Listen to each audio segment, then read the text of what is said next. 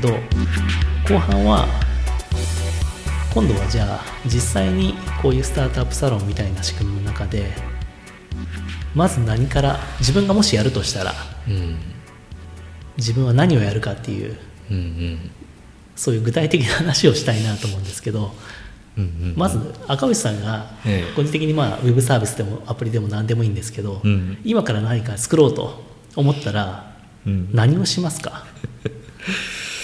そうですね。まず書き出してみますかアイデアを、ああうーん。あ実際にやり始めるとしたらですね。あ。いや本当にもう最初の何でもいいんですけど、ええ。超リアルな 始始め方のこうあ始めるまでの。あそういうことですね、えー仮にアイデアがもうあるとししたらってことですか？アイデア考えアもないとしたら。ないとしたら。どういうところにアイデアを思いつくとかなんかああなるほど。どんな感じなのか、うん。具体的にどんなフローで進んでいくのかなっていう話が。あーあそういうことですね。えっと、僕だったらた多分あのずっと変わってないんですけど、はいはい。あのこう 日々生活してて、はいはい。多分困ったことが出てくると思うんですけどそれは自分が困ったらっていうそうですね。自分はいはいはい。がなんかこう困ったり欲しいなって思うことが多分出てくると思うんですけどそれはそれをこうの逃さないってことですかね。うんうんそのそれを、まあ、見つけて作っちゃうっていう感じだになると思います僕は。それはねどういう時に困るんですかね外は外出してる時とか、えっとこうなんかネットしてる時とか。例えば、はい。その僕が一番初めに作ったサービスですと、はいはい。キャッチコピーを勉強するサービスはいはいはいはい。なんですよ。で、えっと半年間ぐらいその東京で、えっとコピーライター養成講座に通っていて、はい。なんかせ専門学校っていうかなんかそのあの宣伝会議さんの短期講座なんですけど、はいはい。それに通っていてですごい面白くてコピーライターになりたくて学んでいて学んでる最中もすごい面白くてでいろんなその一緒に学んでる友達とかもできてはい。でけど半年で終わっちゃうのでで半年で終わっちゃって僕は東京にあ仙台にいたので仙台で学校や辞めてじゃなくて、えっと、休学して、えっと、東京に来たので戻んないといけなかったんですよ。はいはい。だけどもっと勉強したいと思ったんですよ、うん。けど帰んないといけないからできないってなって、はいもっと勉強したいっていうのが困ったことだったんですよ。できない、うん。はいけどできないみたいな、それでネットだったらできるんじゃないかっていうことで作ったのが一番初め。なるほどなるほど。がまずそれが困ったことだったんですけど、読書メーターの時も、はいはい。えーっと小説を初めてなんかラジオで紹介されてた小説を読んで、えっと、小説ってすごい面白いなってなって、はいけど今まで小説なんか読んだことなかったんでその本本友達もいないし小説を知ってる人も知らないし、えっとどうしようかなと思った時にやっぱネットでなんかこう知れたらいいなと思って。はいはいで思い立って作ったのがあのサイトだったので、なんかそういうなんか生活してて困ることとかあったらいいなとかいうことが出てくると思うのでそういうところからですかねネタは。なるほどうんだからそういうそういう時は具体的にこうメモったりするんですか？それともこう心の中であこれなんか困ってる人多そうだなみたいな。いやメメモったりはしてないですね。もう。そその困ったって思った瞬間によしこれを直してやろうみたいな。うん多分そうですね。読書メーターも多分そんな感じですぐ作り始めたと思いますね、でもう、えーそういうのがあったら紙に適当に書いてあメモってそそういう点で言うとメモかもしれないですけどそれ画面のメモみたいな。画面、うんこういうサービス作るみたいな感じで,、はいはいはい。であとはもう作るって感じですかね。なるほどうん。だからそこのスピードですよね。その困った体験してからのそうですね。じゃあこれ作ろうかええみたいな、そこの一歩とスピード、そこはもう設計まで入ってるわけですからね。画面書いたってことは。そうですね、うん。でそそこそこの一歩を踏み出すかな気がしますけどね。アイデアっていうかそのなんか作りたいなって思ってからうん。作り始めるまで、そこが長くなっちゃうとなんか別に作んなくていいかなみたいな風になって、うん。フェードアウトするような気もするので、はいはいはいだからあのまあわ若かったっていうのもあるかもしれないですけど、はい。あんまりなんかその使ってもらう人がいなかったらどうしようとか、そういうのは一切考えてなかったような気はしますし、あと特にそのライバルサイトがいるとか、はいはい。あライバルサービスを調べるとか、はいはい。そういうこともしてなかったので、うん。競合調査みたいな。競合調査とかうん。も、あの作った後に市場規模とか。そうそうですね。まあ言ってしまえばたまたまなんかうまくいったっていうのもあるんですけど、はい。まあ、い意外とそう調べちゃったりするとあの勢いがそがれてしまうこともあるので,、うん。で逆に似たようなサイトが出てきちゃったら、は別にいいかなみたいに はい。なるかもしれないですしまあ勢いですかね。そうですよね、うんなるほど。そこの勢いがやっぱり重要ってことですかね、なんかいろいろなんか、今今でも全然どうやったらそういうのが思い浮かぶのかたどり着くのかっていうのは分からないんですけどまあいろいろなんか経験してみるのがいいんじゃないかなとは最近は思いますけどね、うん。いろんなことをやってみたりとか、あとこうまあその人生のうん。スステージライフステージというか、うん。まあ、結婚したりうんこう家族が増えたりするとうんまたそこでいろいろ変わってきますからね、ええ。困ることとか、うん。例えば最近あのえっとなんかほ保育園かな、はいはい。のがなんかすごい。日本死んでるとなんかそういう のが話題になってたじゃないですか。はいはい。でその後にえっとあの非営利団体のどどっかの非営利団体の方たちはいはが保育園マップみたいのを作ってて、はいはい。でそれもなんかすごいねみたいなふうになってて、でそういうのはいいその例えばステージライフステージが変わった人だったらそれはこう思いつくかもしれないですよね、保育園どこにあるかわからないとかそうですよね。作ろうみたいな、うん。あんなにもうアンケートが取れてるうんことってないですよね。あんだけの人が賛同するわけじゃないですか。うん。あれみんな困ってるっていう。うん。もうあれもうぜもう絶対やるべきだみたいなところはもう見えますもんね。うん。うん。そっからだけの人が怒ってるってなかなかないですからね。うちも確かに困りましたからね。もう終わっちゃったんで、でもあれです。けいやなんかわかんないですよ。そこの保育園になんかスマホから入園できるとか、うん。そういうところにつながるかもしれないですし、うん。そういったなんか困ったとかところから絶対来ると思うんですよね。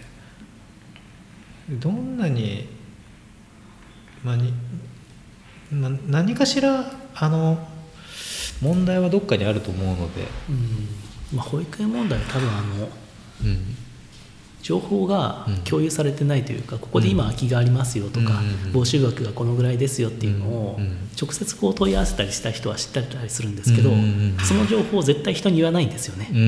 ななぜなら人に言っちゃうと取られちゃうから、だから情報共有あの第三者じゃないと情報共有絶対できないっていう。そうですね。当事者は絶対情報共有しないジャンルなんであそこら辺がなかなか CGM にならないんですよね。うん例えばその習い事とかも、はそのあるんじゃないかと思ってて結構、子供の習い事とかいいろいろありますけどそのデータベース化されてないですしあの情報もなんかバラバラになってますし、見にくいとか。確かに、うん。そういうそういうところ地から元でなんかピアノやらせたい時にどこがいいんだろうとか意外と分からなかったりしますよね。であっても本当にいいのかとかうん。分かんないので、で果たしてじゃあどこ調べればいいのかとか、うん。うん。まあそそういったところからなんですかね。そうですよね。子供となんか、うん。まあ、最近結構あったりしますけどこうお出かけする時にうんなんか近くにいいところないかなとか、うんうんうんうんなんか子供でも連れて行けるような飲食店はどこがあるんだろうとか,、うんうんなんか最近は増えてきましたけどね。昔は本当なかったですよね。うんところじゃないかな。うん。でそれがかつ自分がやり自分がやりたいかどうかですよね。うんうんうん。そうなんですよ。だからその例えば、えっと、結婚してない人がい結婚してなくてのにえーででママなその結婚している女性の友達がいない人が、はいママ友は情報共有したいだろうみたいな、うん。ママ友同士情報共有できたら便利だよねって思って、うん。サービスを作るのはすごく想像力がいることなので,、うん。で当事者ではないのでね、で自分の結婚している奥さんがすごい悩んでてそれを解決するとか言うんでしたら、すごくあの当たるような、うん。ひ一人で高まるような気がします。うん。そうですよね、うんなるほけどみんなんかあの、まあ、僕も今も今の僕もそうだと思いますけど、はい。1年以上何も作ってないみたいな感じになってますけどなんかえっと絶対にそういう場面に出くわしていて作るタイミング開発するタイミングがあると思うはってるんですけど、えっとあとは踏み出してないだけな気がします、はいはい、うん、自分自身もそうですけど、はい。うん。まあちょっと自分の話ですけどうん僕が今作ってるサービスはまさにそんなうん。赤星さんみたいなそういう今の状況の人にぜひ使ってもらいたいんですよね。一歩をとりあえず踏み出すええ。させるエンジンになるような、そんな仕組みをうん。うん。入れてる予定なので、うん。うん。うん。やってもらいたいなと思いますけど、うん。なるほど。じゃあまあ日々生活する中でうん。うんちょっとこれは困って何か、うん。かつその解決方法をちょっと思いついてうん。よしこれちょっとやってみようかなみたいな気分になったら、うん。でこ作っうてみるちょっと向かってみるっていううん。のがいいアプローチじゃないかと、そうですね。なんか自然ですよねすごく。うん、まあ当然なんかこう別のアプローチもありますけど一つのアプローチとしてやっぱり、まあいいかもしれないですね、赤星さんアプローチですね。スタートアップサロンに続く。そうですね。につながる。うん。まあ、他のアプローチをよく知らないっていうのもあるんですけど、ん。あんまりやったことないですし。で僕のやってきた中ですとそのなんか下心出して狙ってやると失敗するみたいなのもはいはいはい。よくあるので、はい。やっ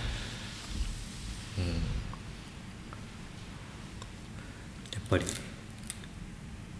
どっかでこう。うん。だから今回のそのサロンに参加してくれた人たちとも参加する前にこうどういうアイデアやりますか？みたいな話をしてる時に、はい。やっぱそその点をすごくメインに置いていて、であまりそのじゃあその使う人何人いるのとか、、はい。くら儲かるのとかそういうのは聞いてないですし、特に問題とはしてないので自分が作って自分がかも困っていたことが解決できるってことが一番はい。重要なポイントでしたね。うん。うん。うん。なるほど。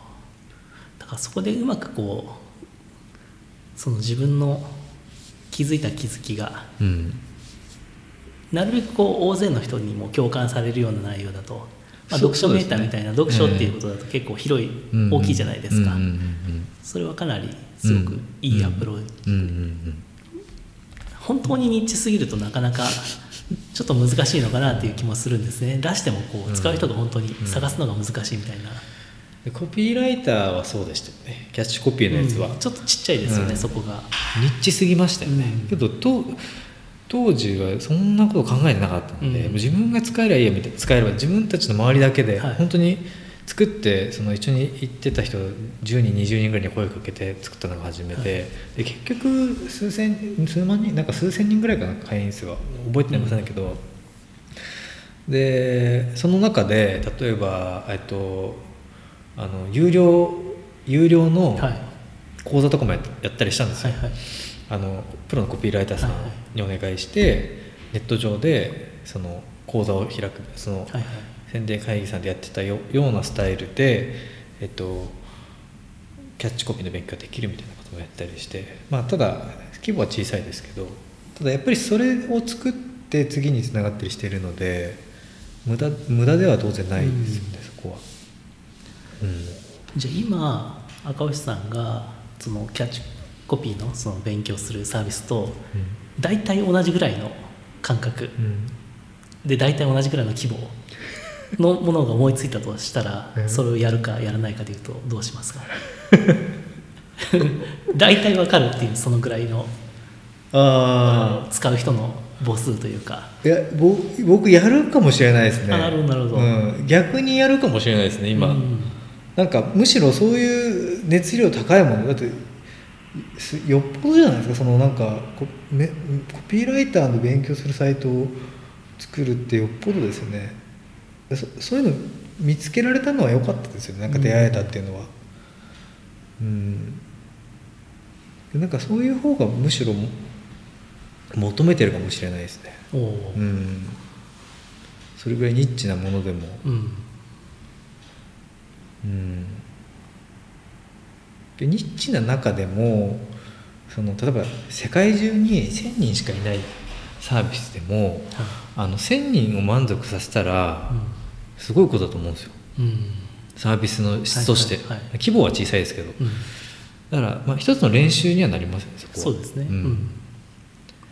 で逆になんかそのせ世界ではい。1,000人未満のはい。ユーザーにしかならないサービスを考えるとか、そういうの発想の練習になるかもしれないですね、1001人になったらはおしまいっていう、いうんあのダウンロード数が。はいはい。で100 1000人だにだけ向けたサービスとか、なんかそ超ニッチなんですけどなるほど。じゃあ赤星さんは割ともう読書メーターは相当ユーザー数いたわけじゃないですか。うんうんその後でもその1000人に向けたサービスを作るモチベーションはあるんですね。うーんああまあなってみないと分かんないですけど それはすごい面白いもんだったらやりたいなと思いますけどね。うん。え当然大きい方もいいですけど、結局大きい方でもやっぱり興味が湧かないとなかなかできないので、ーそっちがやっぱり自分の思いの方が優先されるってことですね、そうですねうん多分そうだと思いますけど。なるほど。なるでなんかまあいいですよねそういうのは。なんか面白いですし。うん。うん。これはもう自分が作らないと誰もやらないだろうな みたいな、まあ、そういうのに巡り合えるだけでもうん。ラッキーかもしれないですね、もうすごい使命感あるかもしれないです、うん。誰もやらないですからうん。その俺がやらないとみたいな。なるほど、まあ、それでおそういうアイデア思いついてじゃあ具体的にじゃあ設計、うん。まあ、とりあえずささっとやって、うん。じゃあやるよし、じゃあ作ろうと、うん。まあ、自分がエンジニアとしてですね、うんうんうんうん。だとしたら、うん。その時にじゃあ次は何をやります？アイデア思いついてその紙にちょっとまあ、画面かなんかを書き起こしたうん。みたいな状態に、えーっと僕は、まあ、その画面、まあ、繊維図みたいなのをバーって書いてあ繊維図書くんですか？繊維図書きますね。あの繊維図かまあなんかページ？どのページを作るかっていうのを全部書いて全部書くんですか、全部書きまあ大してお多くないのでまああのなんかマイページとかなんか、うん、ワイヤーフレームみたいな。そうですね。手書きですけど手パーッと書いて、うん。あとデータベース構造を考えてそれも書くんですか？書きますね。あと手書きですか？手書きで書きますね。うん。あけど、まあ、メモ帳とか、うん。Mac のメモ帳とかでやったりしますし。でえっとまあページやって、はい。えーそのデータベース、はいはい。えーテーブル名とあと、はい。カラムのなんか名前全部書いて、はいはいで全部作ってその後はもう書き書きしまくりですね、1ページずつダーって作ってそうか全画面から始めるんですね、うん、そうですね。大体こう何を作るかって決めて、はい。一つずつ消していくみたいなイメージですね、うん。ログイン画面したとか、もう。うん、マイページこんなえー感じ、結構細かい設計ですね。うん、ん。そうなのかな。僕はもううん。トトップページうん。とログイン後のうん。ページえとうん。その詳細ぐらいですかね。あとはそこの何か自分で書き込むサイトだったらそこの、うん。なんですか新規作成画面。最初の1機能ふたどり着くぐらいまで考えるぐらいですかね、で絵にも描かないかもしれないです、うんは確か紙に書いてたような。うん。で大体頭の中で書く書いて全体を見て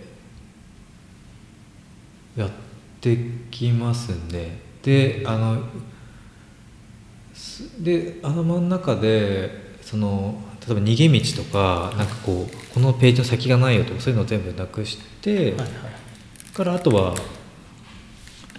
作るかな。うん。へーすごい。じゃあもう割ともうゴールが明確なんですね。そうかもしれないですね。うん、なるほどなるほど。うん。確かそんな感じだったよそれはあのお問い合わせとかも含みますか？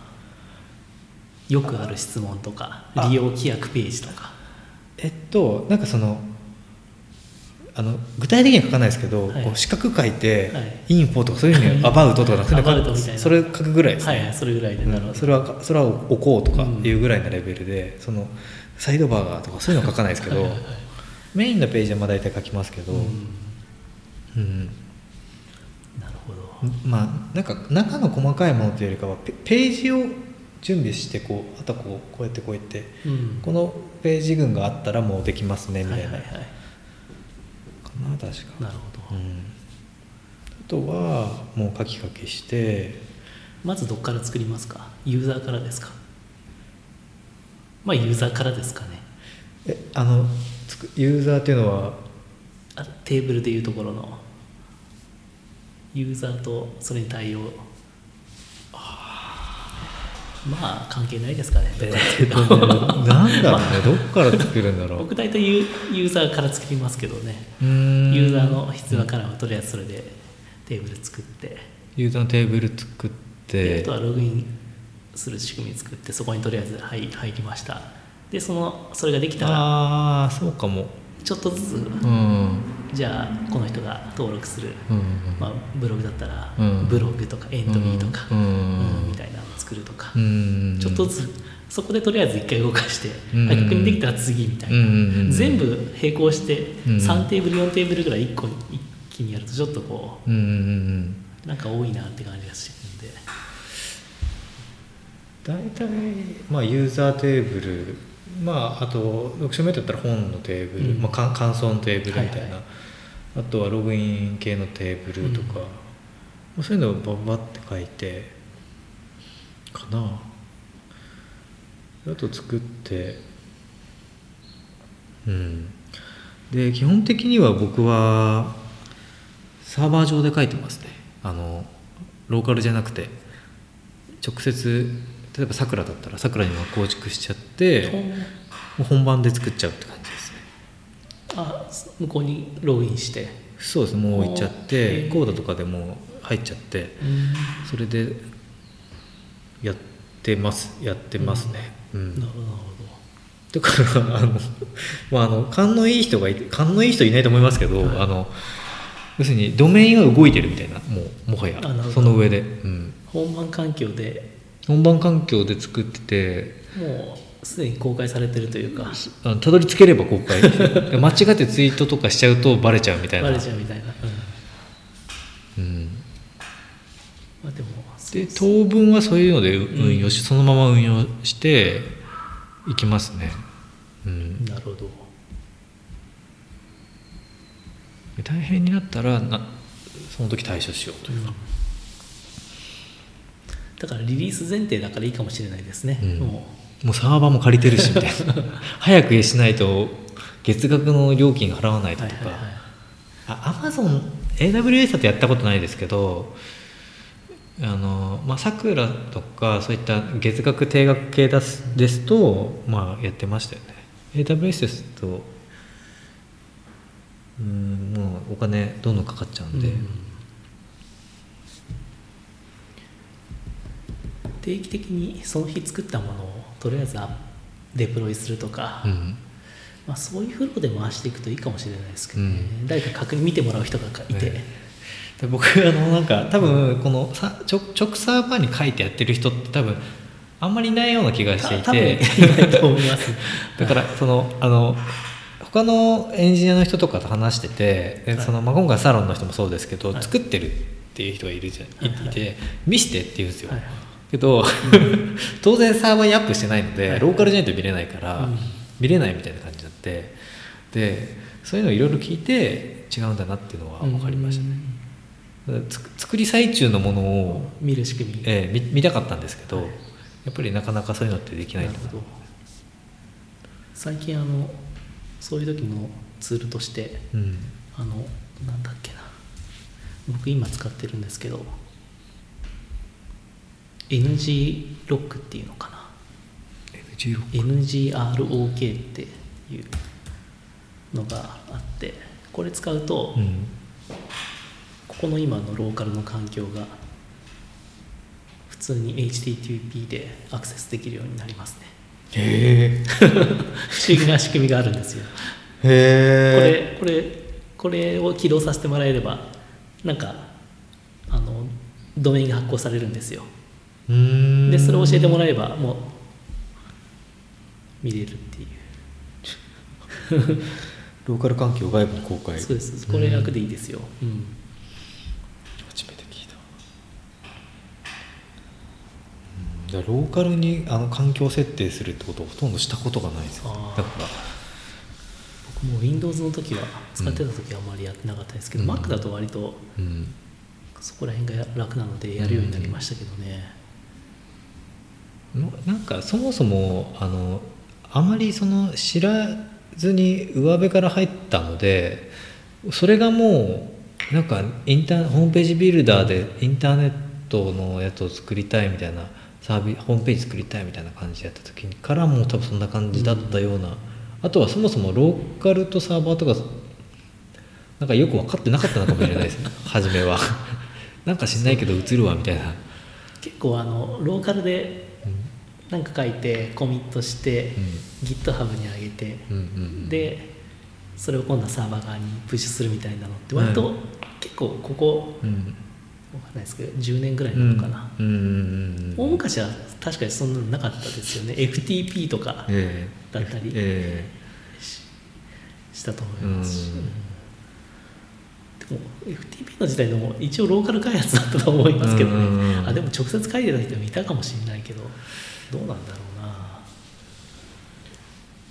最近あまり確かに少ないかもしれないですね、まあ一番早いっちゃ早いんですけどね、うん。それが、公開されてますからね、そのままですから、うん。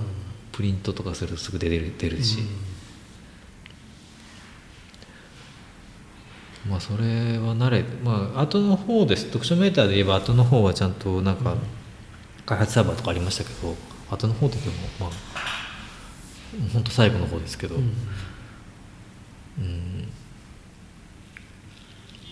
複数でやると結構きついですよね。複数人で本番サーバーいじれないので。難しそうですよね、うん。まあそうじゃなかったからも良かったのかもしれないですね、うん。そうかじゃあ本番書いて。うん。でまあそうやって作って動くぞってなってえーからかな？あとはプレスリリースを書いて、はい。リリース日決めてリリースする。うん。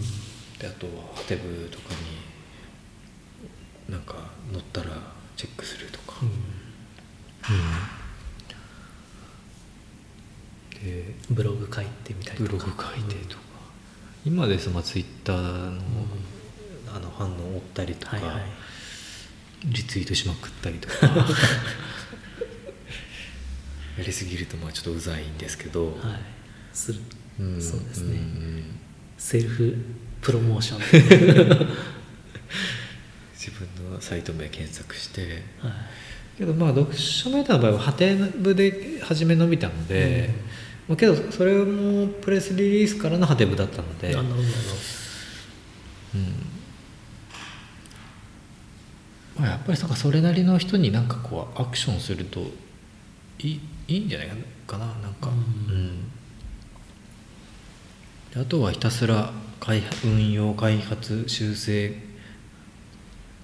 ですかね。ど、うん。まあ、出した後の方が忙しくなりますからね、うん。しかもユーザーが一気に増えたりするとやることも増えるし、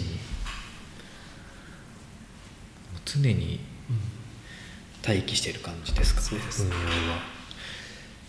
は割と本番環境のデータベースを変更するとかうん。あの作業が年に何回かあったりするんですけどうんうんもう死にたくなります。怖くて。いやわかりますよそれは。たまにあの僕はヘロクを使うんですけど、えヘロクがクラッシュしたりするんですよえ DB が、ええまあ復旧も結構早いんですけど、うん生きた心地がしないですね昔なんかそのインデックス貼りとかはい。深夜にこっそりやってあけど動かな動かなくなるっていうか、うん。か固まっちゃったりとかするとうん。やばいとかなります。そうですよね。ちょっとレコード数が多かったりすると 大丈夫だろうみたいな感じで、うん。しかもそういうのってテスト環境がないんですよね。同じだけのデータ量のそうです。そうそうなんですよ、ね、本番でやると意外とすげえ時間かかってるとかうんうんありますから、初めてデータベースククラッシュっていうかなななんだっけかななんかクラッシュしたのかな。で復旧できるじゃないですか、はい、バックアップからですよ。うん。えーいやあのなんだろう。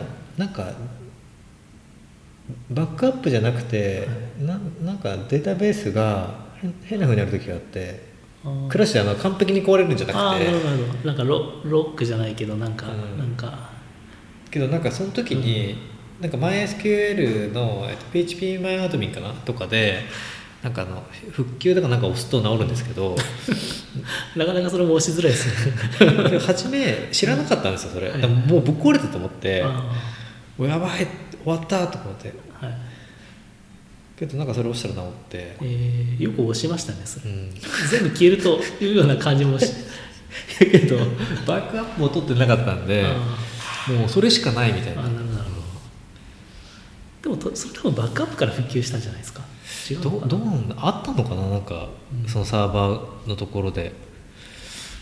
うー。ん。なんだっけかな？相当昔なのでうん。まあ、データベースは結構怖いっすよね、うん。うん。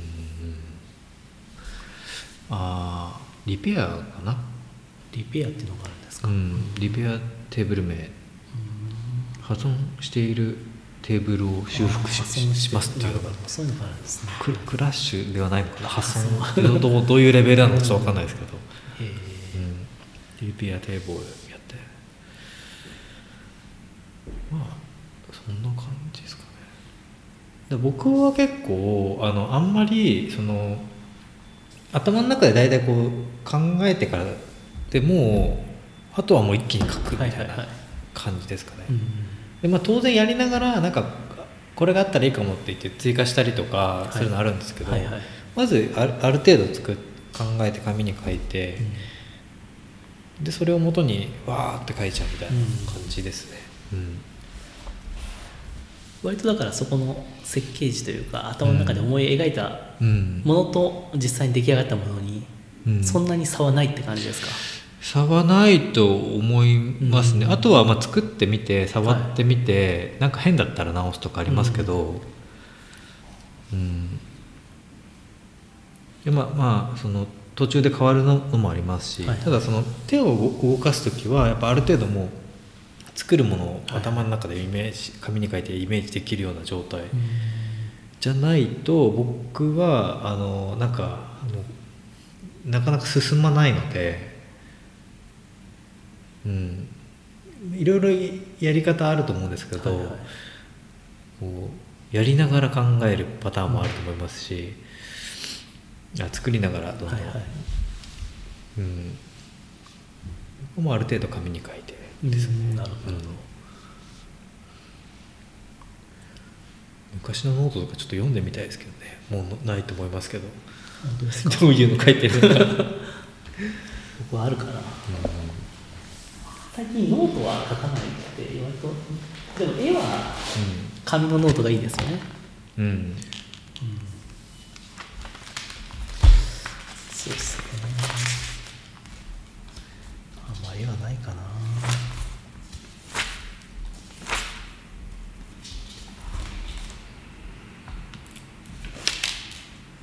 うんあ僕もでもなんか遷移図みたいなのは書いてたりしますね。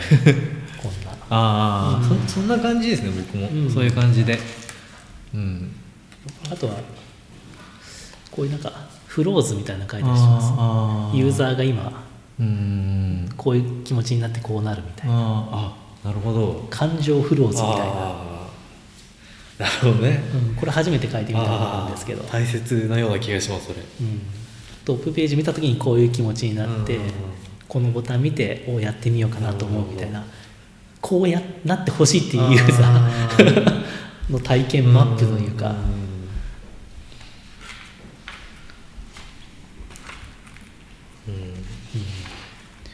でも絵に描いた方がやっぱ設計はしやすいですよね。あとはなんかそのここまでしたら終わりみたいなのが見えるんでああなんかこうお終わりのないマラソンじゃなくて、うん。ある程度こう終わりが見えてるので、あの気が楽っていうのがありますね、うん、そうですね。このページやっておしまいだみたいなとか。でもその通りになかなか実際に描き始めると配置できなかったりしますよね。絵では簡単にできるんだけど、どうもこの綺麗な配置にならない、うん。う んあと Windows で見ると変だったとかね昔はありましたね。今はもうあんまり気にしなくていいかもしれないですけど。そうですね。僕も IE はテストしてないですね、な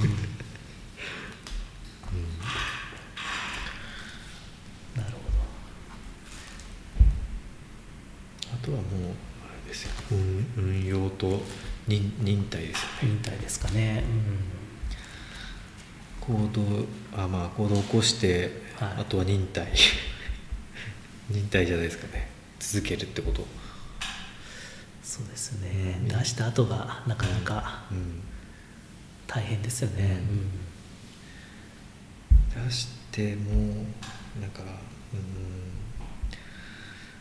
まあ、続ける時のモチベーションとして自分が欲しいものであれば、それは高高くまあまあ保たれますよねモチベーションが。そうですね、あとそもそもなんかそのプログラム書くのが好きとかいうのが多分あったので苦じゃなかったですよね、うん。初めの方でも全然。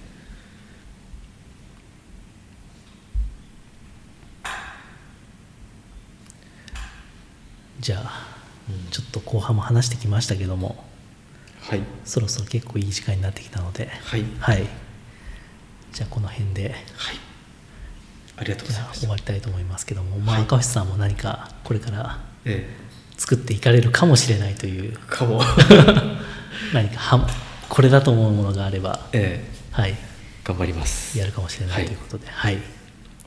僕も新サービスはい。早く出せるようにします、はい。期待してます。3月3月以内には何か発表できてればいいなと思ってます。はい。それでは今日は、はい、どうもありがとうございました。ありがとうございました